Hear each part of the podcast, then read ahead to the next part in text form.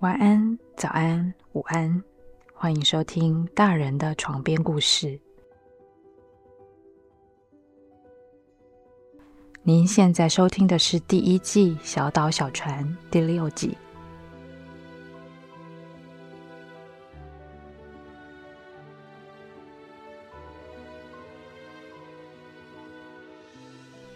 上一集的小岛小船。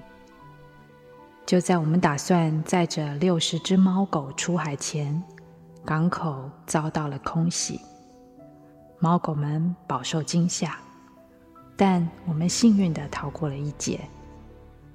我和阿峰在十年前的学运里认识，阿峰在学运之后去香港雨伞运动帮忙拍纪录片，历经了好多的事情，后来才有了这个计划。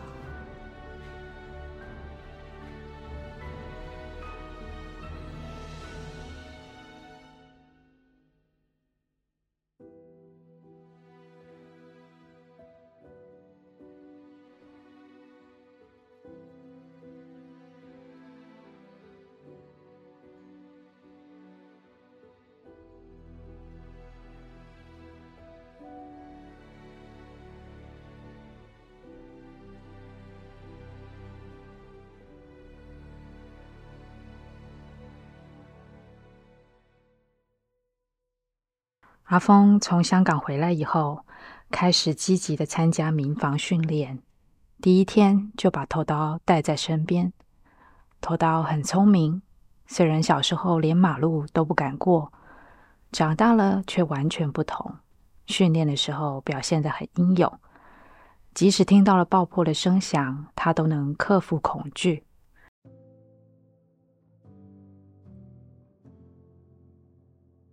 而且。头刀反应快，教过几次就懂了。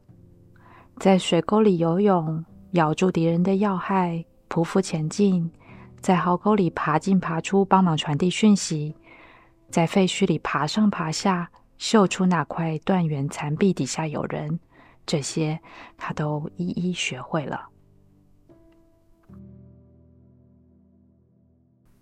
远方爆发了俄乌战争。阿峰升起去乌克兰当志工的念头，尽管他的家人苦劝，他都不听。他一边参加民防训练，一边筹着机票钱。有一天，训练营移师到山上，准备演练丛林战。阿峰在山脚下和头刀告别，和两三个人轻装装备就上了高山。他们的任务是要在山上某处等待头刀和另外两只狗，大约半天的时间。三只狗会各自带着一袋物资找到阿峰他们。众人都信心满满，相信三只聪明的狗一定可以顺利完成任务。表定时间到了，却只见两只狗出现，头刀过了好一阵子都不见踪迹。阿峰急了，沿途下山寻找，花了些时间，终于在草丛里发现头刀。原来头刀误踩了捕兽夹，右前腿断了。阿峰抱着头刀，大半夜去敲兽医院诊所的门，最后头刀还是免不了截肢。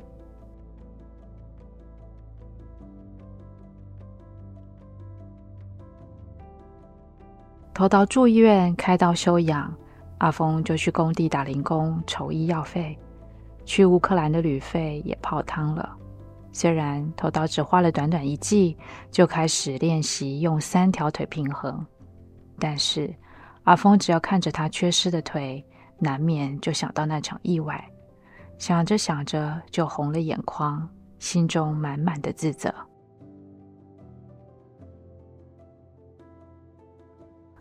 头刀恢复到能够去公园自在溜达以后，训练营的友人就试探性的询问阿峰，是不是还要带头刀回来？头刀可以在旁边看就好。阿峰带着头刀回去，头刀的动作灵活度当然大不如以往，却还是勉强自己跑跑跳跳、卧倒、匍匐前进。仿佛只为了让阿峰可以像以前那样骄傲地称赞他、拍拍他。其实，狗在战争里能够做的训练比想象中多很多。头刀也过了许多的关，以一只米克斯中型犬能够和一些军犬退役的大型狗完成一样的训练和任务，实在是很难得。阿峰就让头刀一起继续训练。只剩下三只腿的头刀，越是努力表现，想让阿峰骄傲，阿峰却是越舍不得。后来，阿峰偶然间看到乌克兰的报道，有些人避难时来不及带上宠物，空袭时心焦如焚，有些就这样发生了悲剧。但也有些人来得及带着宠物躲进防空洞。但和宠物一起避难，却也有着不小的困难。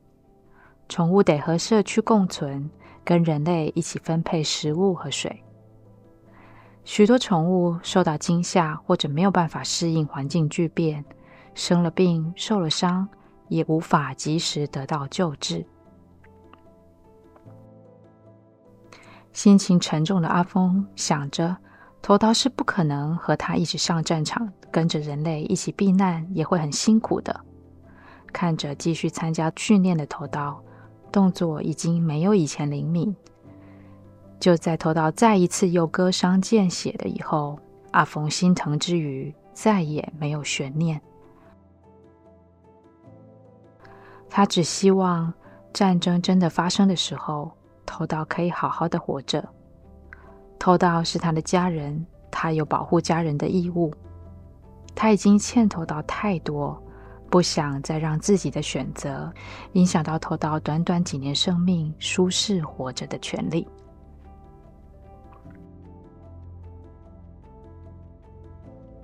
战争里，连人的救护都是问题，动物只要受了伤，很可能就会被牺牲掉。虽然人口密集的城市，总有许多兽医院，但是人和动物势必得抢资源。抗生素、麻醉药不会轮得到毛孩。此外，大部分的宠物饲料都仰赖进口，只要货船进不来，物资短缺，毛孩都要跟着主人受苦。如果自己想要留下来守护家园，却弃家人的安危不顾，那么是多么自私的事情啊！在乌克兰，幸运的平民得以避开交战区，跨越国境，带着宠物去避难。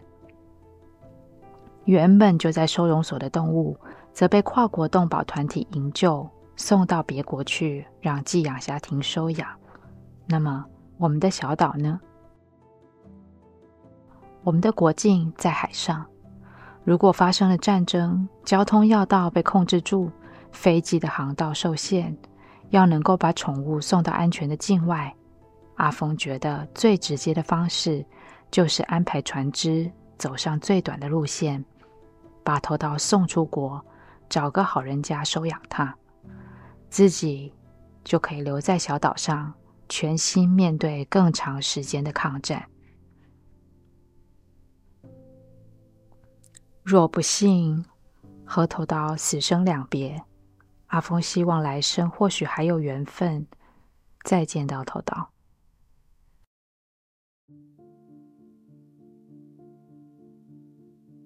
阿峰想发起线上募资计划，让更多的猫狗一起参与。但阿峰是个不拘小节的人，也知道自己做事情不够严谨，因此透过朋友。找来有许多商品企划募资经验的文文，负责统筹这事情。文文心思缜密，把这概念落实到了计划里，有了完整的企划和预算。阿峰看了，才惊觉这的确不是几个人做得到的事情。文文粗略的估计，需要募资到一千五百万，才能阶段性的试办一个月的小船计划。如果要永续经营，得让参与群众筹资计划的人小额捐款，或是帮自己的猫狗购买船票，并且定期定额购买一整个服务。整个计划一直到启动前，每个月都得花上几十万。发生战争的时间点拖越长，就得花更多的钱。就像是演习和军备的经费投入一样。而一旦岛上发生战争，达到计划启动的标准，小船就准备起航。但是，计划启动的标准是什么呢？第一颗飞弹打到小岛的境内，还是第二颗呢？并不是所有人对于情势的评估都一样。或许小岛得天独厚，很快战胜，或是很快投降，换取表面的和平。那么，还需要跟宠物分开吗？朋友们听见阿峰的想法，都有无数个问题。文文告诉阿峰。要让计划执行得下去，得明确把每种状况都考量进去，再明确定出启动的标准。此外，也不是所有的猫狗都像头刀和阿咪一样，不但不怕生，还能够快速的适应环境。所以，起航前每周应该要安排分批次的预演行动，从这些猫狗的家里把它们再送到港边。上船出海，让他们尝试习惯这趟旅程。文文抓出了千头万绪，反而让小船计划的复杂度提高。讨论了好多个月，最后阿峰索性不管太多的枝节，坚持决定了一个计划版本，让募资计划开始。小船计划在网络上的讨论度很高，但大部分的讨论都沦为意识形态之争，人们自动站成大致上的两边，一边认为做这种准备是没有用的，不如想办法督促政府把动物一起纳入战争计划的一部分；一边则是认为这种预想居心叵测，只要致力于促进和平，这事情根本不会发生。令人意外的是，也有好多人都捐款支持这项募资计划。最早的半年期间，买船票加入会员的主人们，每个星期都开线上会议。从最早的两百人，一年后退款退团，剩下一百多人。接着的第二年、第三年，资金短缺，退团的人又更多了。随着舆论对战争议题越来越感兴趣。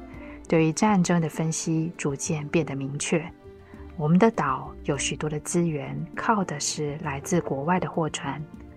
天然气和石油在绿能无法全面供应全国所需的情况底下，一旦货船在运输过程中遭到了阻碍，航道遭到了封锁，不到几天就出问题了。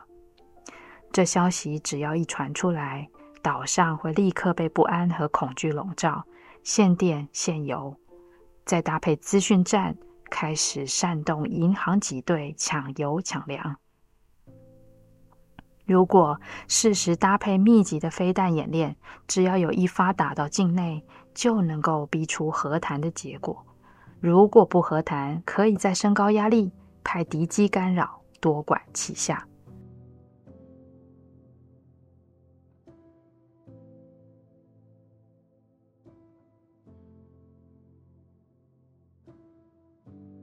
小岛内部也会开始自乱阵脚。如果我们遇上了无法坚持抵抗的领导当局，和谈或不和谈都会让民生更恶化。货船进不来，猫狗的食粮很快就会是问题。猫狗跟着一起躲防空洞，生存条件会变得艰困。所以，对于留下来小船计划的会员们来说，他们越来越坚定的相信这条路非走不可。战争和冲突如果拉长，生存会是问题。就算是和谈，换来的或许是一个无法想象的经济资源掠夺。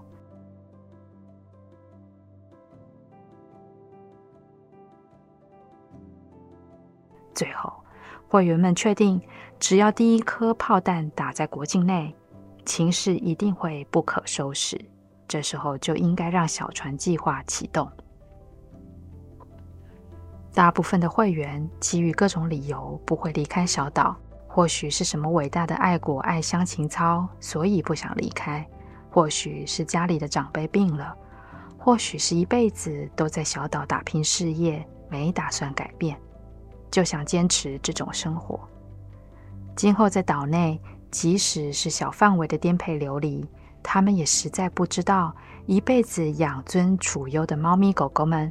到时候该怎么跟着他们受苦？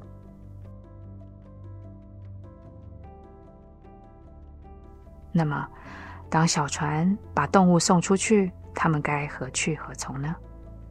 小船计划另外一个重要的安排就是认养人媒合。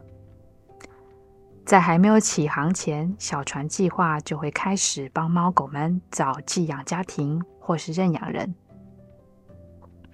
如果找到了，会请认养人录音寄给会员，双方平时就透过视讯了解原家庭的生活，让猫狗适应新家人的声音。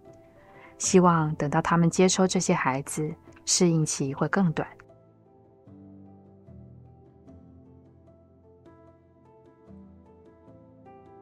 计划的执行需要一位船上的猫狗照护人员，阿峰竟然就找上了我。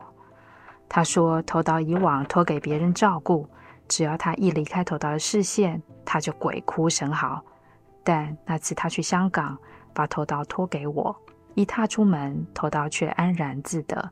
他觉得很放心，他觉得我曾经得到过头岛的认证，我一定也做得到，在船上照顾几十只猫狗，安抚他们。”阿峰当然不知道，那天他把头刀送到我家。在他离开我家之后，我像个变态一样把头岛的睡垫拿起来闻，只因为那上面有一点点阿峰的味道。而我当然也无法拒绝阿峰。我离开了人生第二份烂工作，开始了这三年贫困的生活。我有一搭没一搭的接些文案外包，一边领着小船计划给我的微薄车马费和餐旅补贴。我还为此去考了驾照，跑遍全岛，拜访每个家庭的猫狗，让他们认识我。我自己的家人认为我一定是被洗脑了，他们不觉得这是个正经的工作。对于我不找个可以累积有用履历的工作，他们非常不谅解。我告诉阿峰，家里人给我压力了。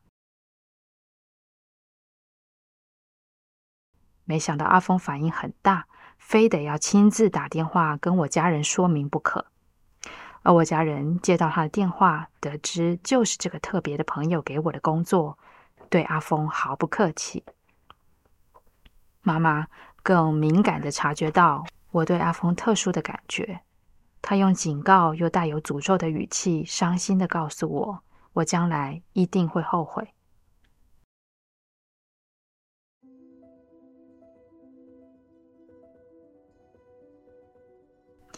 阿峰的爽朗和直接，反而造成我跟家人的拉扯，让我觉得心理负担很沉重。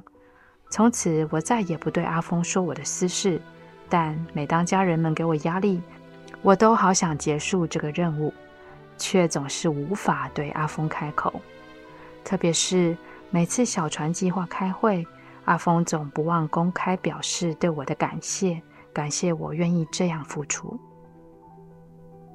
虽然那是在伙伴面前的感激，更像是在感谢一个尽忠职守的同事，可是我听到了，却还是打从心里开心，像是上瘾一样。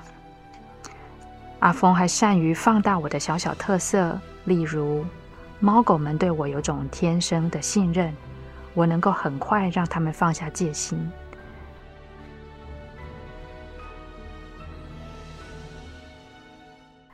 被阿峰讲起来，仿佛我是怪医杜立德或是魔法公主一样。